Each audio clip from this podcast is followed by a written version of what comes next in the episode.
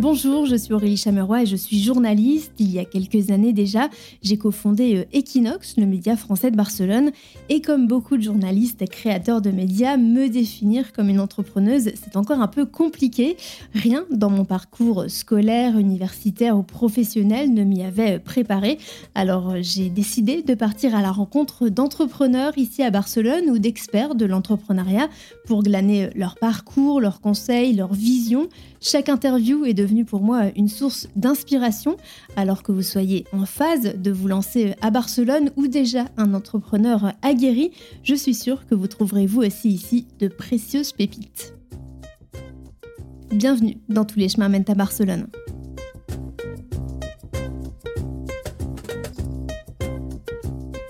Et si les employés connaissaient le salaire de leurs collègues, de leurs managers et des big boss? C'est le pari plutôt osé de Lucas, une entreprise française éditrice de logiciels et qui a récemment ouvert un bureau à Barcelone, dans les espaces de coworking de Wojo à Poblenou. Alors forcément, je suis allée voir comment ça se passait. J'ai rencontré Charles de Fréminville, le directeur des ressources humaines, puis Margot Loufrani, directrice commerciale Espagne. Mais avant de les écouter, je vous demande 30 secondes d'attention pour le message de notre partenaire. Bonjour, je suis Emmanuel Delot, fondateur de la Peña Business Club. Né à Barcelone en 2008, notre écosystème rassemble les entrepreneurs français, francophones et francophiles désireux de partager leur expérience et développer leur business. Créé par des entrepreneurs, pour des entrepreneurs et géré par des entrepreneurs, la Peña s'étend aujourd'hui sur trois pays et 14 villes d'Europe. Nous sommes très heureux d'accompagner le podcast Tous les chemins mènent à Barcelone. Charles, bonjour. Bonjour. Alors toi, tu es habituellement basé à Paris, mais tu es aujourd'hui à Barcelone. Exactement. Estoy en Barcelona. On voit que l'espagnol, il y, a du niveau. Du collège. Donc toi, j'avais demandé à te rencontrer, c'est la première fois qu'on se rencontre, pour parler de la politique de transparence des salaires de Lucas, dont on va parler dans un instant. Mais avant, j'aurais aimé que tu me parles un petit peu de ton parcours. Voilà, comment tu en es arrivé là, euh, DRH euh, chez Lucas? Eh bien, à l'origine, je n'étais pas DRH chez Lucas. à l'origine, enfin, il y a six ans, j'ai monté une start-up qui s'appelait Bloom at Work, qui a été rachetée par Lucas il y a à peu près un an et demi. Et donc, euh, j'étais en charge d'abord chez Lucas de l'intégration de Bloom dans Lucas. Maintenant, c'est un logiciel parfaitement intégré à notre suite de, logiciels RH et financiers. Et il y a huit mois, notre DRH est parti. On s'est dit, bah, est-ce qu'on cherche extérieur pour la recruter ou est-ce qu'on regarde à l'intérieur? Moi, j'ai levé la main et bah, Lucas m'a fait la confiance de donner cette mission et donc je suis ravi d'être DRH depuis huit mois maintenant. c'est un parcours intéressant. Hein. C'était tout nouveau pour moi, mais c'est génial, j'adore. Parce que les ressources humaines, c'est le plus compliqué, je pense, dans une entreprise. Je, je alors, j'aurais pas. Tous les métiers sont compliqués, exigeants et, et complexes, mais c'est vrai que c'est des complications humaines et donc parfois ça peut être euh, d'une difficulté autre par rapport aux difficultés d'un logiciel ou d'un algorithme. Oui, voilà, peut l'avoir chez Lucas. Exactement. Alors justement chez Lucas, euh, il y a une politique de transparence euh, des, salaires, c'est-à-dire que les employés ont, accès au salaire de tous leurs collègues, hein, peu près, de leur chef même. Exactement, de leur chef, de leur CEO. Moi, j'aime bien résumer ça en disant si vous êtes stagiaire chez Lucas et que vous arrivez le premier jour, vous pourrez avoir accès au salaire de votre maître de stage, du CEO, euh, de tout le monde. Donc c'est vraiment transparence de tous pour tout le monde. Comment ça marche concrètement? Concrètement, qu'est-ce que c'est? C'est que nous, on a bien sûr utilisé le logiciel de Lucas pour euh, afficher ce salaire parce qu'on propose donc une suite RH, et dedans, il y a la possibilité pour n'importe quel collaborateur, en deux clics, bah, d'aller voir son propre salaire et l'évolution de son salaire. Mais aussi, si je change le nom et je dis, bah, je ne mets pas le salaire de Charles, mais je veux avoir le salaire d'Aurélie ou de n'importe qui, bah, je peux voir son salaire et comment il a aussi évolué au fil du temps. Donc c'est vraiment aussi simple que donner accès à l'information. Et non seulement on donne accès à cette information sur notre SIRH, mais en plus on est transparent sur la grille et donc sur le mécanisme qui fait que. C'est-à-dire que c'est pas uniquement tiens, Charles, il a vachement bien négocié lui ça. C'est non, on a un algorithme qui est clair et qui prend en compte selon différents paramètres bah, le salaire qui sera attribué à un collaborateur ou à un autre. Peut-être pour détailler dès à présent, les paramètres qu'on prend en compte, c'est d'une part le métier, par exemple, je suis commercial. Mhm. Ensuite, le niveau de seniorité. Est-ce que je suis euh, junior, senior, confirmé, expert, manager? Ensuite, l'ancienneté sur le poste. Peut-être que ça fait euh, deux ans que je suis junior ou qu'un an ou aucune année que je suis junior. Et puis, euh, une fois qu'on a fait tout ça, il y a un dernier paramètre qui est important, qui est aussi la localisation du collaborateur. Donc, si je suis à Nantes, bah, c'est pas exactement le même salaire que si je suis à Paris. Si je suis à Barcelone, c'est n'est pas mhm. exactement la même chose que si je suis à Paris. C'est mieux payé Barcelone que Nantes? C'est un petit peu moins bien payé. Ah, c'est moins bien eh payé que oui, Nantes le, pouvoir d'achat est, un petit, enfin, c'est pas plutôt le coût de la vie est un peu plus faible à Barcelone. Et, ah oui, même avec les loyers. C'est quelque chose qui a été mis en place à la création d'entreprise. Quelle était la volonté des créateurs quand ils ont déjà comment est venue cette idée et pourquoi la mettre en place? J'étais le premier surpris. Hein. Donc moi je venais d'une société extérieure, on a été racheté, j'ai dit tiens. Et d'ailleurs c'est assez marrant. Moi le, premier truc que j'ai fait dans la web, c'est je commence à me balader un petit peu. Je fais ah ouais tiens lui quand même euh, pas mal et, tout. Et, euh, et en fait il faut savoir aussi que Lucas ça a 20 ans. Mhm. Donc c'est une vieille start-up. Voilà. ce qui donne, un, je trouve, un de ses charmes pour y travailler, c'est qu'il y a une notion du temps long euh, et d'arriver à, croître de manière raisonnée et, pas court-termiste mhm. comme euh, peut-être euh, certains modèles de blitzscaling, comme on l'appelle parfois, peuvent, le donner. Donc derrière, quelle était la volonté ou peut-être même quelle était la vision, je pense, de l'équipe là, là, pour le coup, il faut rendre à, à, César, enfin en tout cas notre César qui est notre CEO, cette vision-là. Je pense qu'il y avait une première idée, c'est que déjà la transparence est plus simple cacher une information, c'est toujours plus compliqué que d'avoir mm. une information qui soit disponible.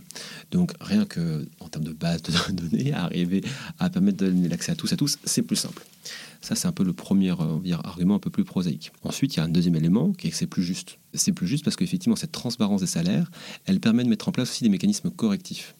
Donc si par exemple euh, dans une boîte classique, Jean-Michel a mieux négocié que Marie, ben, effectivement il peut y avoir des bruits de couloir, et là on n'a plus de bruit de couloir. Pourquoi? Parce qu'on sait que tout le monde est un salaire juste et c'est transparent. Et donc éventuellement, même s'il n'y avait euh, pas une grille automatique, mais que c'était de la négociation, en tout cas, les choses seraient à plat. Et donc, on serait obligé, entre guillemets, d'expliquer de, de, le rationnel derrière ces mmh. écarts-là. Et c'est un point important, c'est que la transparence, elle permet aussi de niveler rapidement et de corriger plus rapidement. Plutôt que d'avoir une boule de neige avec des bruits de couloir qui deviennent des petites euh, tensions, euh, amertumes, là, on dégonfle tout de suite le ballon de baudruche et on repère les écarts et on peut éventuellement les, les, les mettre plats. Et donc, c'est ce qu'on fait avec des mises à jour de notre grille assez cohérentes pour s'ajuster. Donc, c'est plus simple, c'est plus juste. Plus sain c'est plus simple, ouais. Et le dernier élément que je trouve intéressant, c'est que c'est aussi plus sexy. Alors, chez Lucas, on est aujourd'hui on est 400, on va être 900 fin 2025. Donc si on fait bien les maths, ça fait 500 à recruter en 3 ans, c'est un beau challenge, c'est pour ça que c'est sympa de DRH. Mais ce challenge-là, il faut aussi arriver à être attractif sur le marché de l'emploi. Et c'est quelque chose qui attire les collaborateurs. Mais s'ils veulent aller dans la transparence des salaires, sachez que c'est effectivement un argument qui, je pense, incarne une valeur de transparence de manière très forte. Ça, ça fait pas peur, justement, quand on arrive d'une autre entreprise. Finalement, j'ai accès au salaire de mes collègues, mais mon salaire est aussi dévoilé. ça dépend euh, qui vous êtes. Oui, parfois, on a des, gros salaires qui arrivent et peut-être que eux, ils ont eu un petit peu d'appréhension par rapport à cela. Je pense tout de même hein, que c'est plus agréable de se dire tout le monde autour de la table sait quel est mon salaire et donc, entre guillemets, j'assume plutôt que de se dire ah peut-être que des gens sont en train de discuter dans la machine à café en disant ah, t'as vu euh, un tel il a tel truc il paraîtrait que machin. Donc là pour le coup il faut assumer effectivement mais derrière pour le coup c'est beaucoup plus clair. Et donc effectivement derrière c'est aussi plus sexy pour les candidats qui se disent voilà une startup qui n'est pas en train de nous jeter de la poudre aux yeux avec euh, des mots clés euh, pour donner envie, mais qui incarne par une mesure très concrète, bah voilà, cette valeur de transparence qui n'est pas juste dans les salaires, mais qui est aussi, je pense, dans la philosophie de Lucas, avec euh, ben voilà, les, par exemple, les métriques de performance commerciale et toutes les décisions du comité de direction sont partagées tous les lundis euh, sur un channel Slack dédié, donc tout le monde y a accès. C'est vraiment dans tous les éléments, les, les, les, les, informations sont par défaut transparentes chez Lucas. D'accord.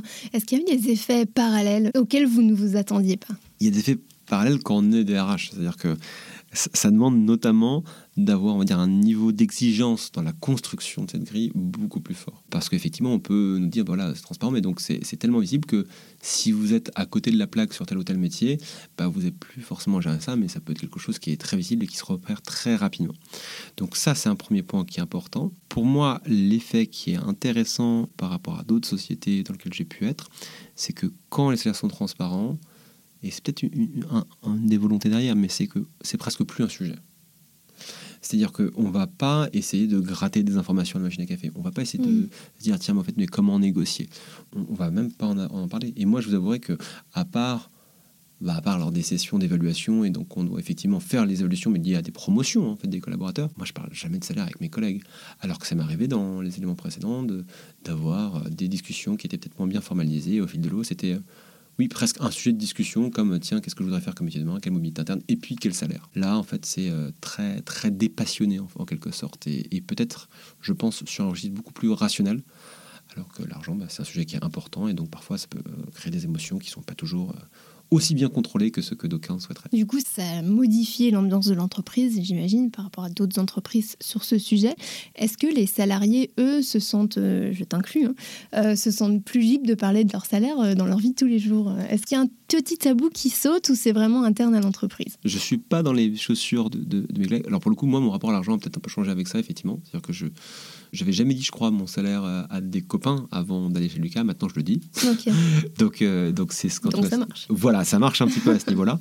Et puis c'est assez rigolo parce que parfois il me challenge aussi sur cette question de la transparence. Et donc ça permet en tout cas d'ouvrir ces, discussions-là, en tout cas de peut-être, alors c'est pas le but d'évangéliser, on n'est pas en train de, de, faire de la retape pour la transparence des salaires, ni même pour euh, détabouiser le, les salaires. Je sais pas si on dit détabouiser, mais.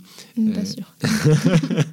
mais en tout cas, c'est vrai qu'on participe, je pense, d'un mouvement de, oui, de rapport euh, moins totémique, on va dire, à, l'argent et au salaire. Est-ce que c'est aussi parce que les salaires chez Lucas sont plus élevés que la concurrence C'est peut-être plus facile de les, de les publier? Bon, Ça dépend par rapport à quelle concurrence. Soyons, très honnêtes. Hein. Si, on dit les startups, c'est un terme très générique, mais par rapport à une startup qui n'a pas encore levé de fonds, qui se lance, on a effectivement des salaires plus importants. Par rapport à Google et Amazon, si on si tant qu'on peut les considérer comme des startups, euh, on est bien évidemment bien en dessous. Par rapport même à des, des calicornes françaises qui ne levaient des centaines de millions d'euros, euh, je n'ai pas l'accès à leur salaire, mais on est sans doute un petit peu au-dessous. En revanche, nous, la façon dont on a construit notre politique salariale, c'était de nous assurer qu'à minima, pour tous les premiers échelons de la hiérarchie, c'est-à-dire de junior qui vient d'arriver au manager, tout le monde a entraîné un salaire au marché. Et pour ça, en fait, on se base sur des benchmarks qui nous permettent de voir des points de repère par rapport à d'autres startups françaises. Pour le coup, pour les salaires les plus importants, c'est-à-dire pour les, euh, les managers seniors et au-dessus, je suis désolé d'introduire une notion de verticalité, mais en tout cas qui, ont des grades plus élevés mhm. dans la hiérarchie, on accepte parfois d'être un peu moins disant en termes de salaire brut par rapport au marché. Pourquoi? Parce que chez Lucas, on a une autre particularité, c'est qu'on associe régulièrement les collaborateurs. Aujourd'hui, il y a près de 70 collaborateurs Lucas qui sont également associés et donc qui ont des actions Lucas à leur capital. Et parce que ces actions elles ont une valeur forte, eh bien ils acceptent d'être moins bien payés que si tu es dans une autre entreprise. Et pour nous, c'est du win-win et ça traduit un petit peu, je pense, la, culture Lucas et la volonté de fidéliser ses talents sur le long terme. Il y a également chez Lucas la possibilité de fixer soi-même son salaire ou de, faire des réclamations par rapport à ça. Comment ça se passe? Alors oui, on n'a pas un bureau des plats, mais on a effectivement euh, euh, un dispositif qui permet aux collaborateurs de fixer eux-mêmes leur salaire. Historiquement, on l'appelait le comité des plus de 3 ans. Ce comité des plus de 3 ans, il part d'abord d'un principe qui est de dire que effectivement la valeur de marché d'un collaborateur, c'est très compliqué à faire. Donc, je l'ai déjà expliqué tout à l'heure la grille, comment mm. est-ce qu'elle pouvait fonctionner, les paramètres, mais euh, voilà, je pense que tu vas être d'accord, on n'est jamais réductible à une grille et à mm. un certain nombre de paramètres. Donc, comment prendre en compte les cas particuliers? Les personnes qui éventuellement sont un petit peu à cheval entre deux postes, qui ont une double casquette, qui ont fait quelque chose d'exceptionnel euh, en plus dans leur poste, qui n'était peut-être pas exactement stricto sensu dans leur case, et eh ben nous, propose, lors de ces comités de plus de 3 ans, donc pour les collaborateurs qui ont 3 ans révolus chez, chez Lucas, de fixer eux-mêmes leur salaire. Alors historiquement, c'est-à-dire l'année passée, tous les collaborateurs pouvaient le faire automatiquement et donc se réunissaient et puis disaient ben voilà moi en théorie j'ai ça et finalement je veux ça et en général c'était assez convergent il y avait quelques cas qui étaient euh, au-delà il y a des gens qui demandaient plus il se trouve que cette année comme on grandit beaucoup 45% par an c'est pas mal mm. nous nous sommes dit on va plutôt le faire pas par défaut, mais sur demande. Donc n'importe quel collaborateur de plus de 3 ans qui se dit aujourd'hui je pense que la grille ne reflète pas ma valeur de marché et ma contribution à l'entreprise peut dire euh, je fais une demande formelle, donc voilà, je dis voilà, je, rédige une petite demande, j'ai un petit papier à rédiger. Et derrière, je vais le partager d'abord à mon manager qui pourra donner son avis. Les RH aussi pourront donner un préavis. Et derrière, il y aura un comité. Ce comité-là, il va répondre alors quelques notre directeur généraux, notre CEO, euh, voilà l'équipe RH, et puis aussi des collaborateurs avec lesquels on aura co-construit la grille, puisque la grille, il faut savoir aussi qu'on l'a fait à partir de benchmark, on l'a co-construit aussi avec des collaborateurs lucasiens, et on va écouter le collaborateur pour dire, ben voilà, moi aujourd'hui, je sais pas, je suis à 50, mais en fait, il se trouve que de manière structurelle, dans cette équipe qui peut-être avait telle, telle particularité, ben, je fais un peu de ceci, mais aussi un peu de cela. Or, vous m'avez mis uniquement dans la case ceci, et moi, je pense qu'au titre du cela que je fais en plus, je mériterais peut-être 3K euros de plus. Il y a un débat argumentaire qui, se met en place. donc là, peut-être que des deux parties, on pourrait apprendre des choses. Hein. Mais tu sais, euh, voilà, il y a, d'autres personnes peut-être qui sont dans le cas de figure, mais qui n'ont pas fait cette demande-là. Mm. Comment est-ce que tu justifies que ta demande soit particulière? Ou inversement, bah, les personnes côté disent ah oui, effectivement, peut-être que là, tu demandes un truc qui est vraiment exceptionnel, un cas de figure qu'on n'avait pas prévu. Et une fois qu'il y a ces éléments-là, le point qui est important, donc il va quand même être un petit peu challengé, hein, parce que c'est pas n'importe quoi.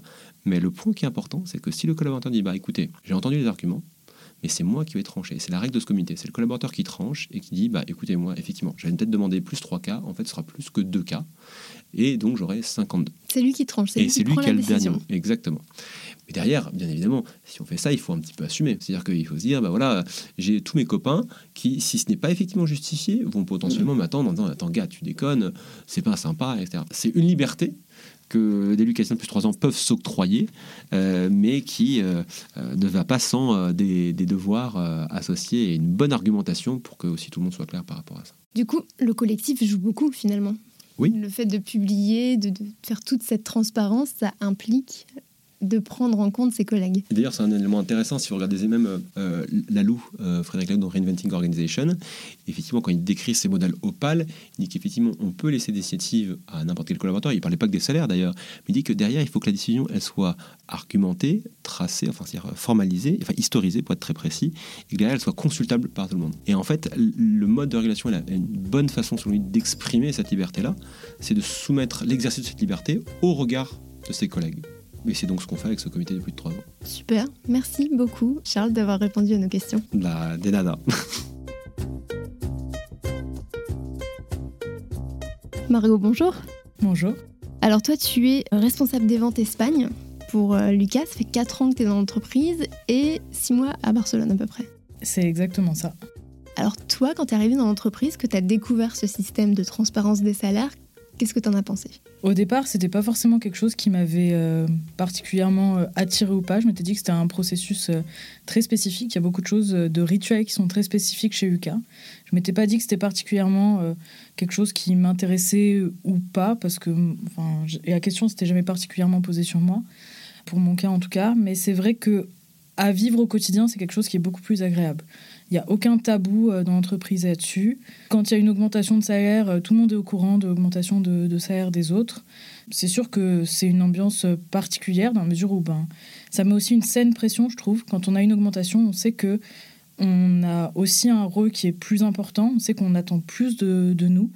Et ça, je trouve que c'est une pression, certes, qui est importante, mais, mais qui est saine.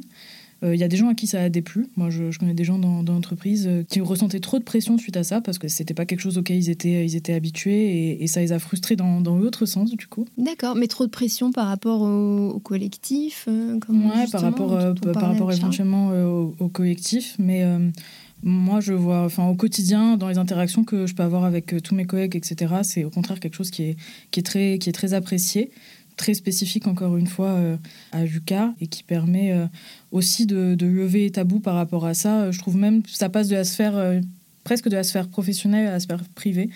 Moi, j'avais pas particulièrement eu de, de tabou à parler, à, à parler de ça en, en privé, mais ça élève encore plus cette idée-là, puisqu'on se dit, ben, c'est plus un sujet qu'on essaye de, de cacher. C'est un sujet normal en fait. Exactement. Donc, donc ça se traduit aussi dans ta vie où euh, parler du salaire c'est devenu un peu plus naturel?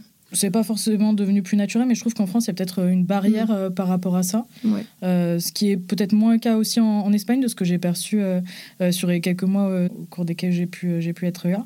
Mais du coup, on voit que pour certaines personnes, et même quand on a des entretiens par exemple, on voit que ça fait partie, nous, des questions rituelles Mm. chez Lucas quand on, euh, quand on passe en entretien. Quel salaire euh, penses-tu euh, euh, valoir euh, et combien vaux-tu pour, euh, pour Lucas? Et on voit tout de suite que les gens ont, ont du mal à répondre à cette question. Ils savent pas forcément quels arguments trouver, euh, comment, comment se justifier. Alors que finalement, quand on rentre chez Lucas, même après au sein du, du rituel des, des comités de plus de 3 ans, etc., dont Charles euh, a sûrement parlé, Ouais. euh, ben, ça fait partie des choses dont on doit parler et, et pour le coup, euh, euh, arriver préparé avec, avec ces arguments. Et pour nous, c'est c'est devenu normal. Du coup, ça, ça vous arme en tant que salarié aussi à apprendre à parler salaire et ce que l'on vaut, effectivement, euh, même pour la Suisse, même si tu quittes Lucas, c'est quelque chose que tu auras acquis. Ouais, c'est sûr, ça, ça permet de, de lever cette, cette barrière mentale-là aussi.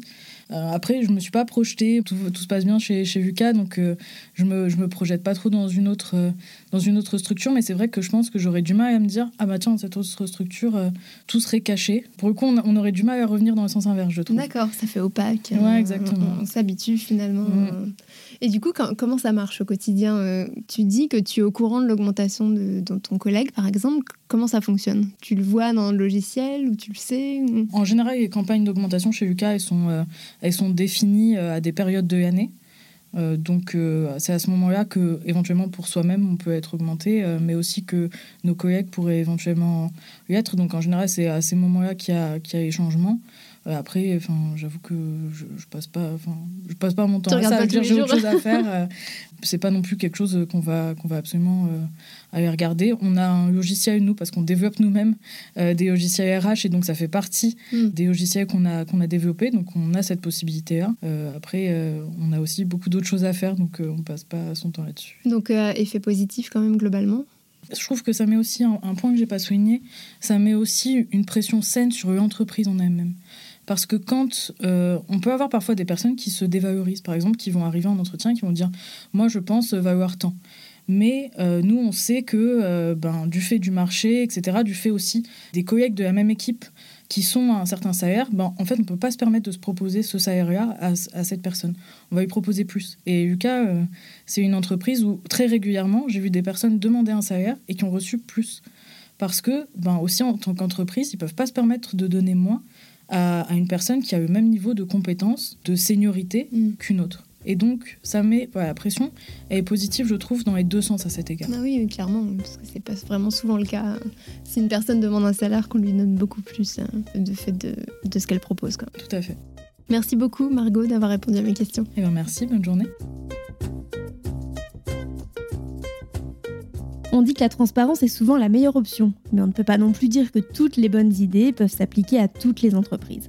En tout cas, n'hésitez pas à me dire ce que vous avez pensé de ce concept ou à m'envoyer des expérimentations qui vous ont attiré l'attention par mail aurélie.equinoxmagazine.fr.